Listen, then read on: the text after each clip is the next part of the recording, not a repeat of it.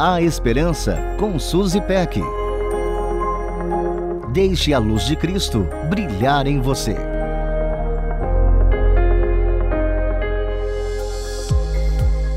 Quando o assunto é perdão, com qual dessas alternativas você mais se identifica? Preciso de tempo para processar as coisas, mas sempre perdoo?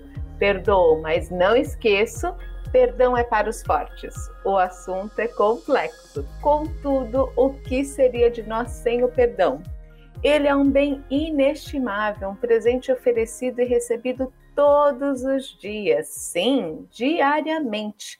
Um dia feito de centenas de atividades, diversas interações e milhares de palavras, a combinação perfeita para ferir e ser ferido mesmo que não tenhamos nenhuma intenção. Na agitação cotidiana, não cuidamos do tom que usamos, fazemos comentários desnecessários, insensíveis e, sem que percebamos, magoamos alguém. Não podemos ignorar que em muitas ocasiões estamos azedas e escolhemos espetar quem está perto, ainda que sejam as pessoas que mais amamos. É nessa confusão toda que entra esse presente precioso e inigualável em Lucas 7, lemos a história de uma mulher que lavou os pés de Jesus com suas lágrimas, os secou com os próprios cabelos, beijou-os e os ungiu com perfume. O anfitrião, um fariseu, criticou Jesus, dizendo a si mesmo: se ele fosse profeta, saberia que essa mulher é pecadora.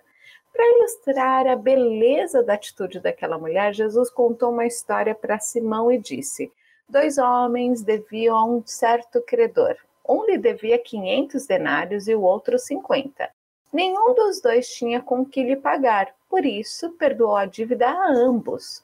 Qual deles o amará mais? Simão respondeu: Suponho que aquele a quem foi perdoada a dívida maior.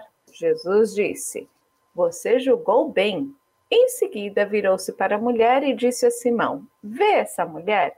Entrei em sua casa, mas você não me deu água para lavar os pés. Ela, porém, molhou os meus pés com as suas lágrimas e os enxugou com os seus cabelos.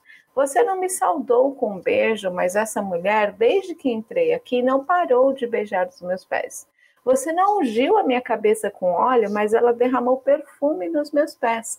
Portanto, eu lhe digo: os muitos pecados dela lhe foram perdoados, pelo que ela amou muito. Mas aquele a quem pouco foi perdoado, pouco ama. O perdão muda histórias. Reconhecemos que erramos, estragamos tudo, o perdão restaura, liberta e nos dá uma nova chance, mesmo não sendo merecedores. Aceitamos esse presente com a mesma atitude de humildade e gratidão que a mulher teve para com Jesus. Amamos muito porque fomos muito perdoados. Perdoamos pelo mesmo motivo. Um beijo carinhoso e até a próxima.